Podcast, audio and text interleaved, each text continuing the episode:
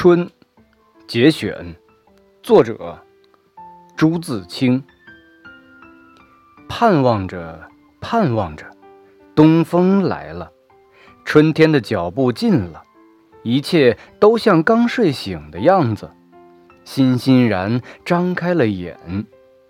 山朗润起来了，水涨起来了，太阳的脸红起来了，小草。偷偷地从土里钻出来，嫩嫩的，绿绿的。